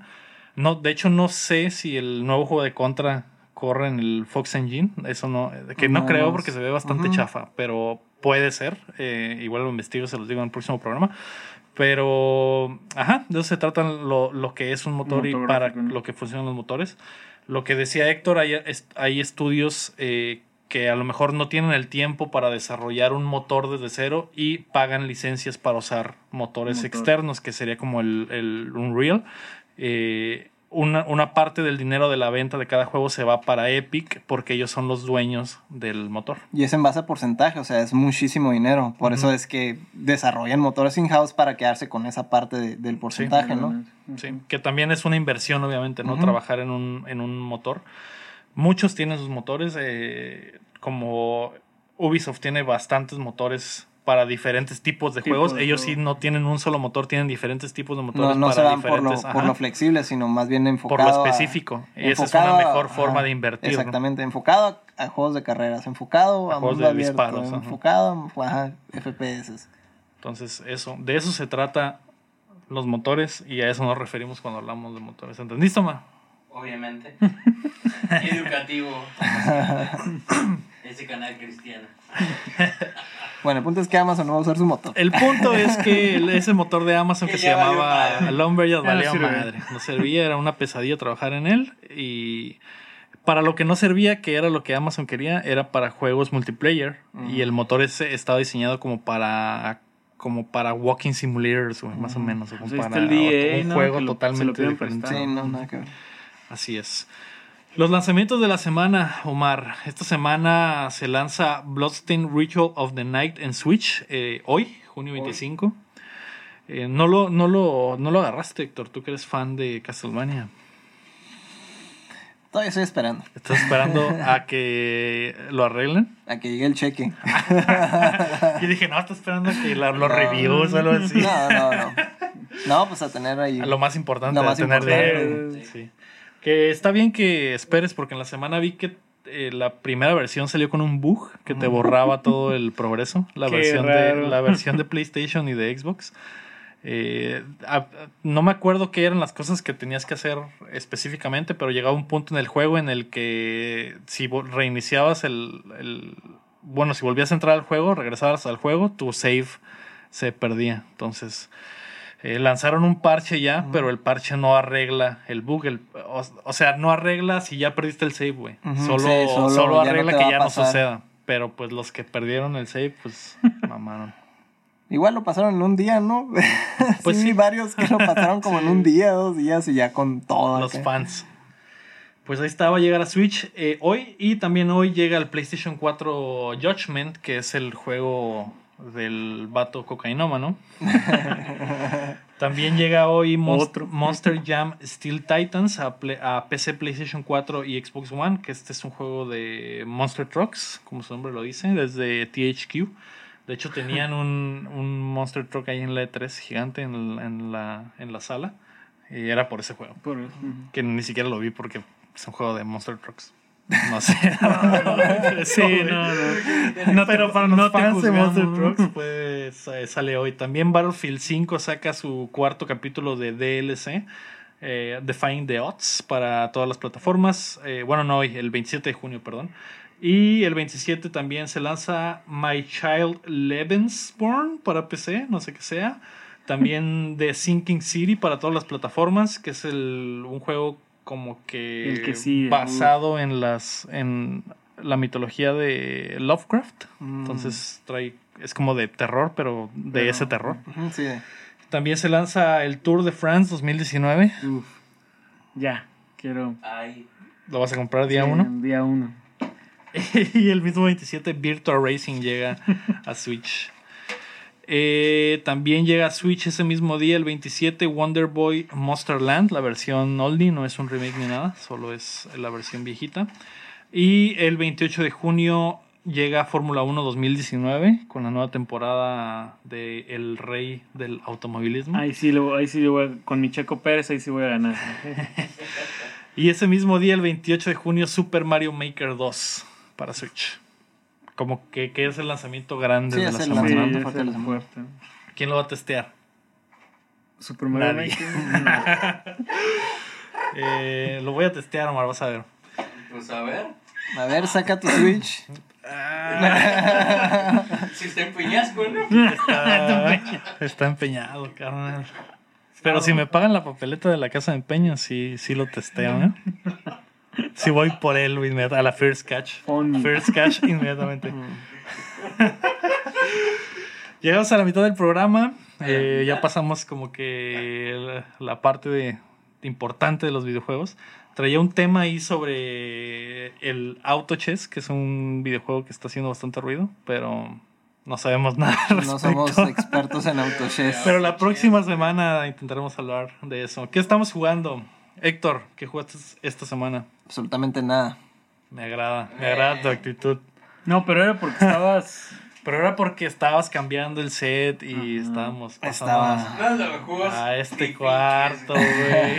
A este cuarto con, Con refrigeración. Sí. Pues no estoy sudando. Ya no estamos sudando, güey. Ya podemos hablar a gusto. Sin estar a las carreras. Sin estar. La siguiente noticia es, es, es que Xbox sale un nuevo Xbox y nada más. ¿Qué piensas? No, sí, sí, sí. Sí, todo está muy bien. Siguiente nota, por favor. Tú, Alberto, ¿qué jugaste en la semana? ¿Qué juego de Ubisoft? Eh, de Ubisoft. Uf, Todo. ese de monitos. Ah. No, Resident Evil. Es que ya estoy en la época de acabarme Ese, bien los ese no es juegos. de Ubisoft. Eso no Sí. es de- ¿Estás jugando lo que no es de Ubisoft? Sí, de Metal Gear. Ah, Metal, eh, Resident sí, Evil. Resident. Evil 2. No, ya. No, ahorita no. Le, le doy su época. Eh, Resident Evil 2 ya me lo Ah, chica. acabé completo. El, el Metal Gear. ¿Qué tal? ¿Juego del año? también. Sí. Sí, muy Resident bueno. Evil 2. La verdad, sí es muy bueno. No, me, no le había dado su tiempo. Lo había, lo había comprado y lo dejé. Pero no, sí. Sí te. Lo, lo poco que le cambiaron al juego, por lo menos en, en, en modo o en detalles gráficos, sí vale la pena. Hay una parte de verdad con Claire que tienes, que era lo que estamos hablando del Dark Souls, que sabes que tienes que atravesar un pasillo lleno de zombies porque ves los cuerpos tirados. Y es tan terrorífico el hecho de que no quieres avanzar que digas, no voy a avanzar porque... Y con una bala nomás. ¿no? Ándale, y que sabes que tienes que correr ¿no? hasta el otro extremo. Es como, no, por favor, no me hagan esto. Sí lo vale, la verdad. No, me había desilusionado mucho el Resident Evil 7, la verdad. Pero ah, recuperé un poco la fe con, con este dos. y está viendo la noticia de que en noviembre van a anunciar el Resident Evil 3, el remake. Tres, tres, tres. Ojalá, ¿no? El Nemesis. No sé si creer, ¿dónde dice la noticia? En videojuegos.com. Sopitas.com. la voz de la frontera.com. No, lo, lo, lo estaba viendo, eh, lo estaban manejando mucho como rumor en ING. Es un, es un- Sí, un- como un el- rumor La ahí en- rumorología. Sí, no, no he visto, no busqué nada, Nada tangible. formal. Pero ya se está, la verdad Sí, es que es, el juego. Es seguro que va a haber. de- un- si hubo un Resident Evil 2 remasterizado, tiene que haber el 3. ¿no? Sí, porque ya estarían remasterizados el 1, el 2, falta el 3. Ujú. Y luego- Y el 4 ya está en todas las plataformas. Y luego el 3 no lo van a detallar mucho porque pasa también al mismo tiempo que el 2, entonces pueden Como reutilizar que ya muchas tienen los cosas. assets. Ujú. Ujú. Y hablando de motores, por ejemplo, ese motor eh, de Capcom que es nuevo, que es el... eh, Eso no sé, no sé ¿cómo si se llama Resident Evil Engine o si se llama RE Engine, pero es RE Engine. Es el mismo del 7, ¿no? Es el mismo del 7, es el mismo del 2 y el Devil May Cry 5. Ese motor parece que lo que toca, güey, es oro, güey. Pues están saliendo juegos Es muy, muy buenos bueno, con, es con muy ese bueno. motor, como que Capcom dio en el clavo, güey. Y pues le van a sacar todo el jugo posible. Así que es muy probable muy que sí probable llegue el remake de Resident Evil 3. Va a ser hermoso ver a Nemesis en 4K, ¿no? Hermosa- Hermosamente hermosa. horrible. Dándote un bazucazo, ¿no? Tan hermoso, como. Oribe Peralta. Eh, Tan hermoso como me falta en las chivas. Eh, pues sí. Eh, Omar, ¿tú qué jugaste en la semana? Pues lo de siempre, carnal. Fortnite. Ay, Fortnite. No, pero ahora tengo una nueva. Ah, bueno. Tengo un nuevo Me skin. pegué al Doom, güey. Ah, Ah, es cierto, sí le te vi, sí te vi. ¿Y qué pedo? al Doom, ¿Juego güey. del año? Del Sí, año. del 2016. Del año 2016. ¿O Sí, 2015? ¿Cuánto es? ¿De cuándo es ese Doom? 2016. 2016. Ajá. Eh, güey, ¿Y qué está- pedo? Está muy bueno, güey. La neta. Estoy muy entretenido, estoy muy clavado en el juego. Estoy tratando de. Aquí tengo que salió el 10 de diciembre del 93. Ah, mira. Ah, está bien, ni nací, güey, no mames. No, pero tú dices el nuevo. Abuelo.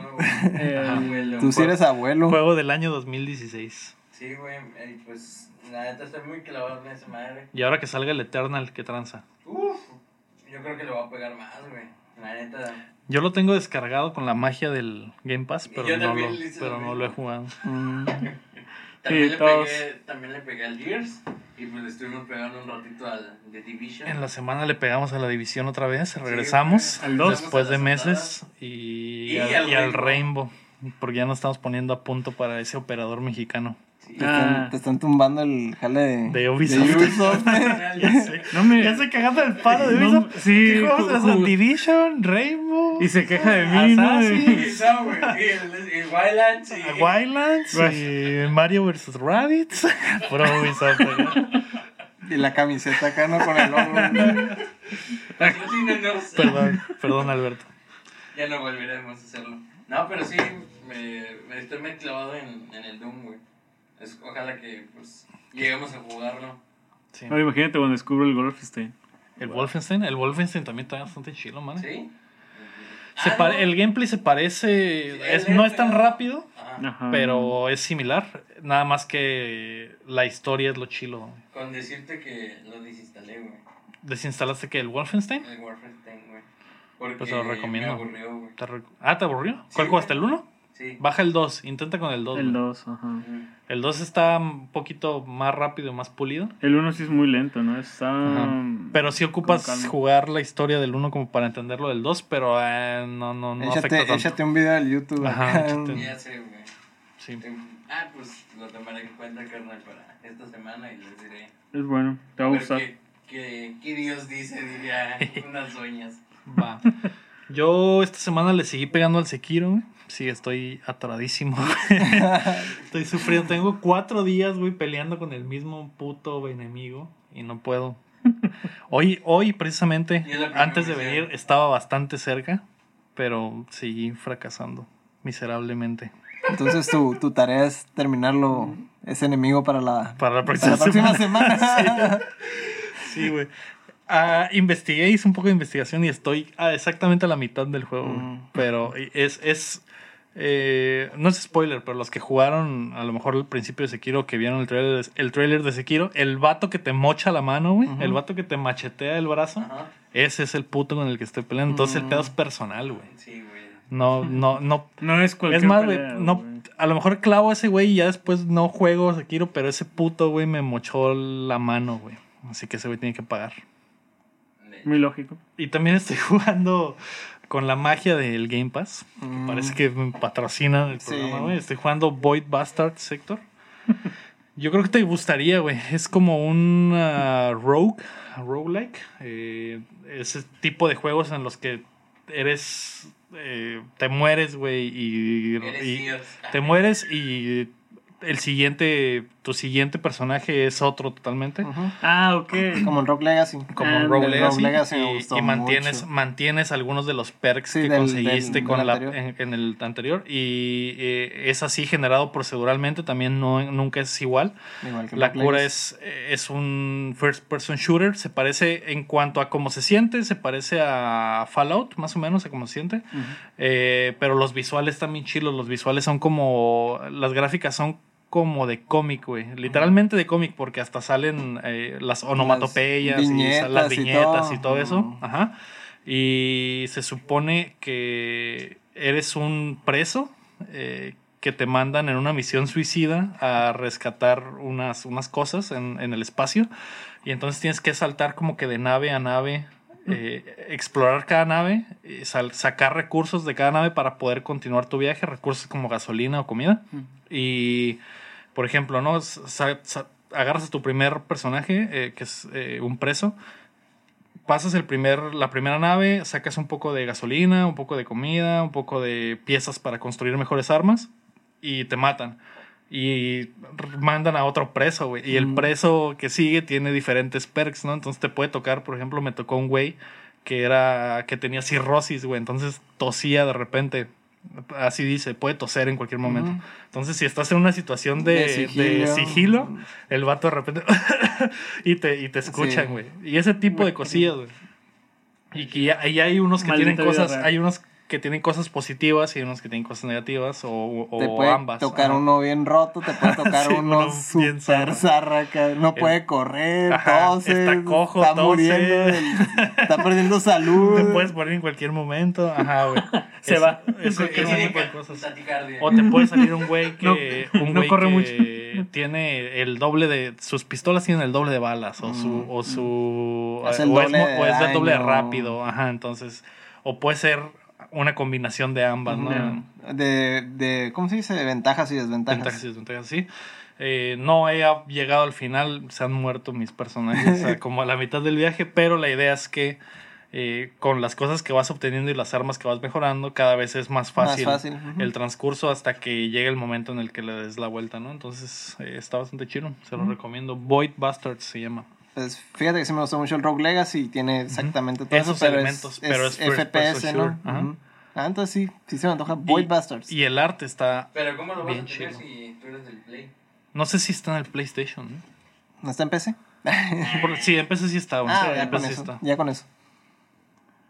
Ahorita les investigo si está en, en PlayStation. Pero- ¿Pero qué? Pues es que es, es del Game Pass, güey. No sé. Y pues el chavo. Pero está en PC y en PC lo En puedes PC, hacer. ya con eso. Sí. Ahora sí, Omar, di lo tuyo. Ya basta de jueguitos. Ah, ALB. Ya estoy harto, carnal. Hay que hablar de otras cosas. Hablemos de otras cosas. Héctor, en la semana, güey, vi que Netflix puso Evangelion y el internet se volvió loco por sí, esa lo- vaina. Lo, estoy viendo como por décima vez, yo creo. ¿Lo, volvi- lo volviste a empezar? sí, lo volví a empezar. Vi que los frikis Uy, sí. eh, se agüitaron porque no tiene El doblaje original del... ¿Ni el doblaje del- original? Del Animax. ¿Sí era Animax? ¿Cómo se llama el canal ese? ¿O de Locomotion? Sí, Locomotion. Ni el doblaje original, ni la canción de, De los salida. endings. ujú. Que es Por, por cosas Moon. de derechos.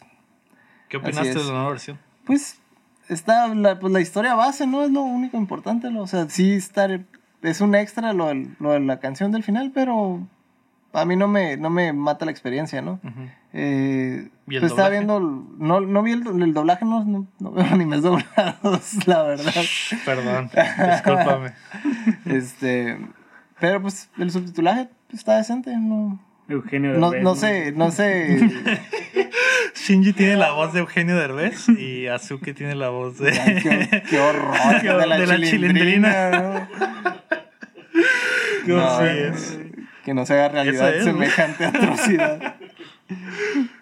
Pues no sé, no sé cómo está el doblaje, pero ahorita que mencionas que anda, andan con escándalos de esos y voy a tener que darle una checada. Sí, lo vi, sí vi el, el, el de, el de Locomotion, entonces sí tengo como que base para compararlo, pero no, no, hace mucho que no veo animes doblados, la verdad. Yo que soy un maldito noob y me imagino que tú también, Alberto, en cuanto a los en cuanto a los kokus o el anime. Por los comentarios de antes.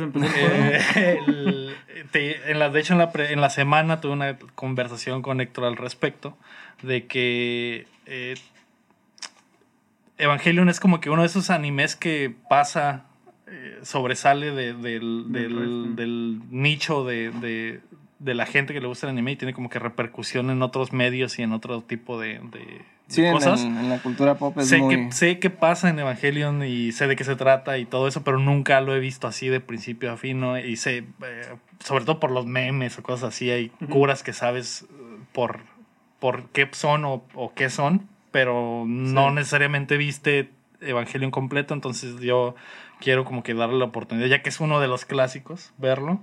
Y le preguntaba a Héctor que cuál, cuál era la forma de verlo, porque vi que hay películas Sí, y vi que hay un chorro de cosas, entonces, ¿cuál es la forma? La guía, la- ¿no? ajá, ¿Cuál es la guía para ver Evangelion? Y no morir. Y no no morir, en, en el, el en el intento. intento, ¿no? Este, pues la, la serie, la, la original, ¿no? Pues es la base para todos los demás medios, ¿no? Digamos que donde empiezan a variar en, en los demás, digamos, sabores de, de Evangelion es ya cerca del final, digamos, en el clímax. Empieza, empieza a haber como variaciones, hay, digamos, personajes que, que no se mueren en el anime, que en el manga sí se mueren, ese es un ejemplo. Y al final de, de, de todo, pues cada, cada uno de estos sabores, digamos que se, ve- se, van, se ven justificados en, en el final del manga. Digamos que si puedes ver la serie, la serie base, por así decirlo, y, y luego ya mirar el final del manga y vas a entender por qué son diferentes. Incluso con las películas nuevas que hay, eh, también la primera película es igualita a la serie, ¿no? Con, digamos, resumida en dos horas. Pero ya en, en la segunda película empiezas a ver muchas variaciones, digamos, incluso sale un personaje nuevo. Y luego ya en la tercera es totalmente, se va por otro lado. No, no tiene nada que ver con todo lo que había salido antes de, de Evangelion. Pero te digo, la base es la serie. Miras primero la serie y la película esa, la de The End of Evangelion, ese es el, el final, digamos, del final abierto, ¿no? De, de la serie.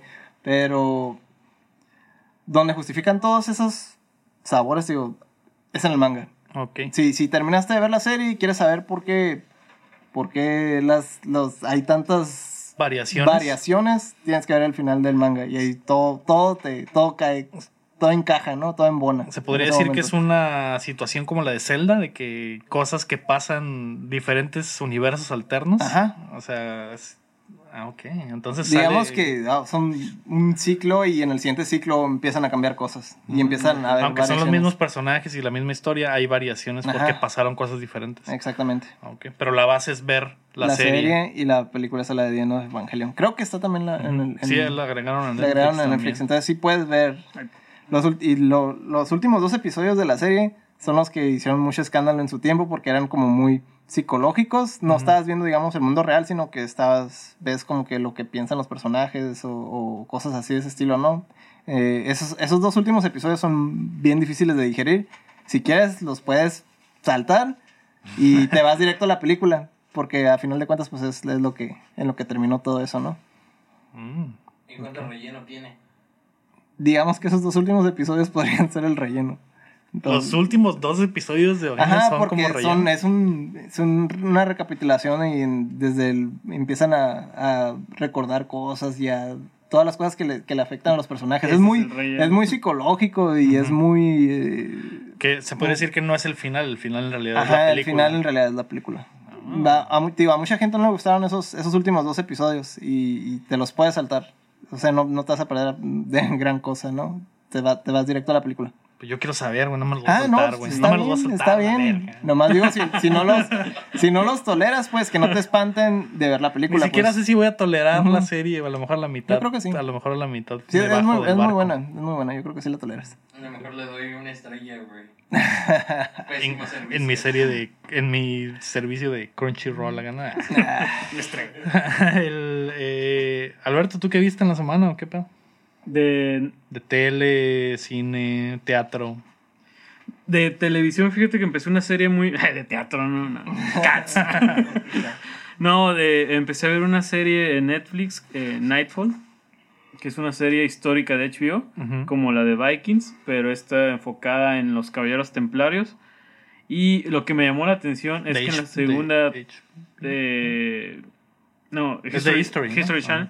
Eh, en la segunda temporada sale Luke Skywalker, Mark Hamill. Ah, ok. Entonces es lo que me llamó la atención de la serie.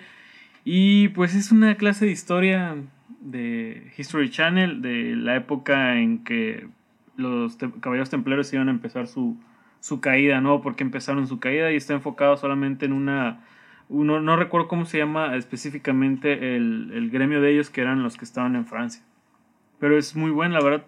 Si les gustaron Vikings, si les gustó, pues hasta en cierto punto Game of Thrones, como que esas historias de intrigas. eh, tienen, tienen otra serie, no, no recuerdo cómo se llama también. eh, es muy buena, la verdad es muy buena. Está contada en un, eh, con hechos verídicos e históricos. Y pues ahí va la, ahí va la serie, ¿no? De los caballeros templarios. Que curiosamente meten muchos elementos de.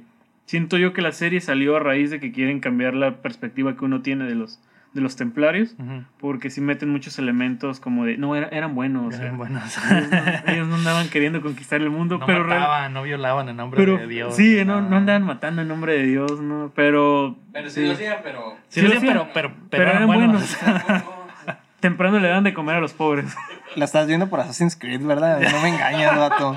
No, porque. No, porque sería. Ya salió la. Ya, Ah, decía yo. güey. No, porque sería contradecirlo, porque ellos son asesinos.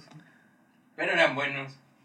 No, lo, porque ahí se supone que los buenos Los son templarios Sí, son sí, los los malos, templarios ¿no? son los malos, pues, pero, Sí, pero pero, quieres saber quedarte- más. Quieres saber más. Sí, Ah, sí. de hecho ya es que hay un asesino que se hace tem- así, ¿no? Quería, quería aprender, ¿no? Ah, si estás bien Héctor, enganchado. ¿eh? Héctor, el, Te- te Héctor supo leer sobre entre líneas, entre líneas, ¿no?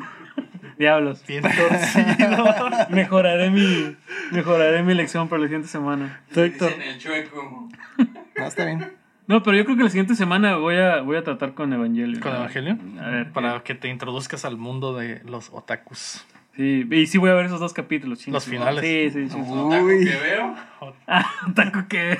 Otaku que te comes a besos. Ah. Qué madreo.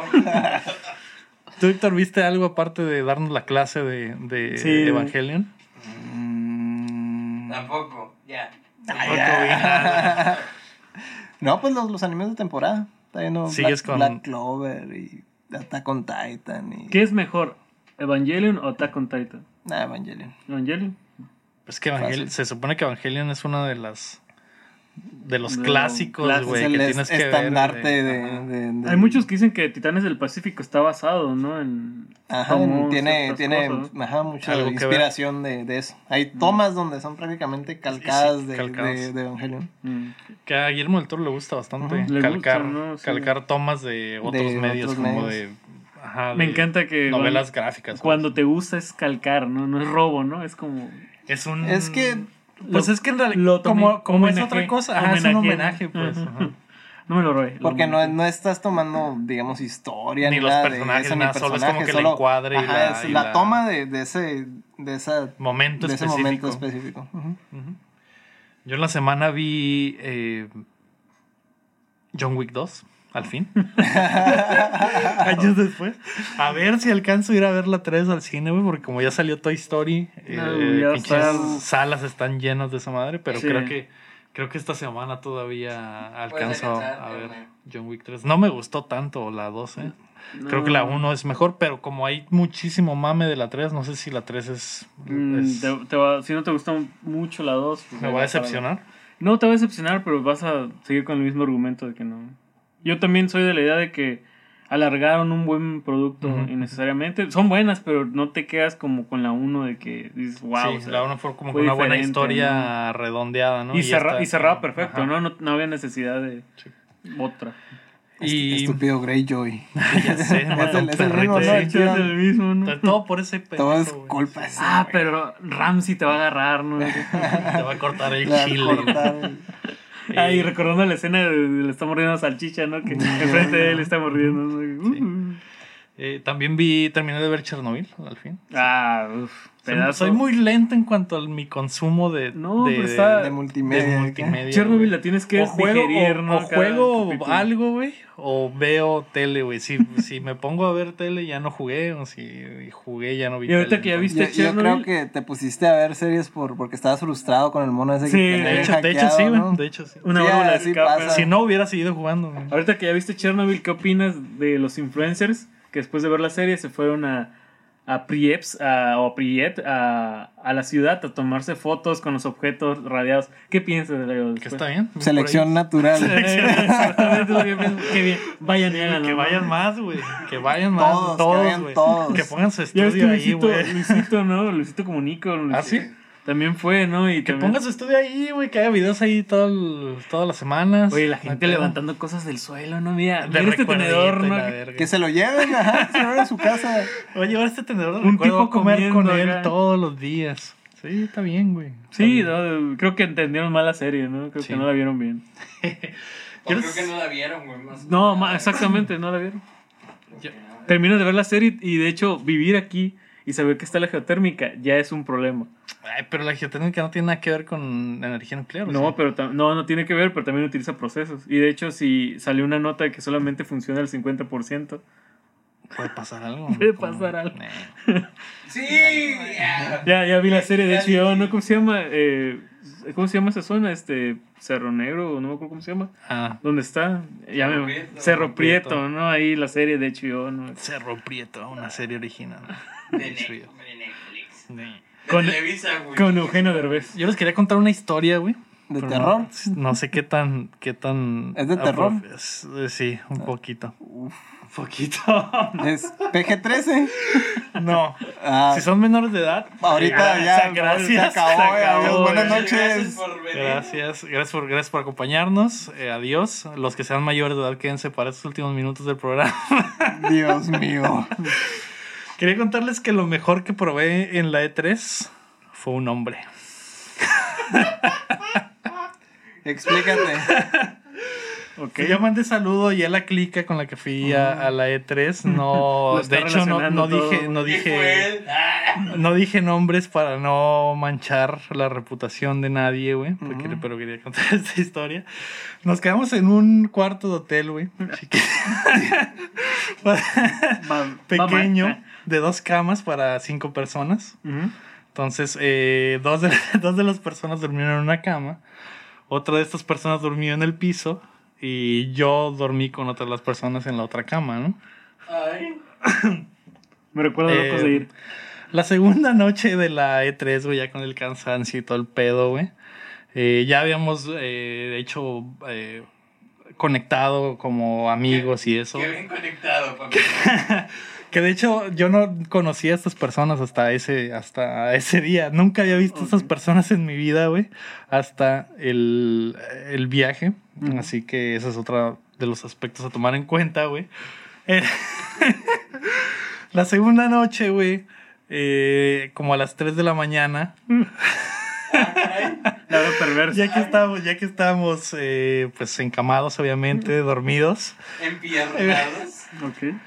Pues algo de eso, Omar. Eh, en un momento, güey, abrazo, abrazo a este vato que está junto a mí. Ok.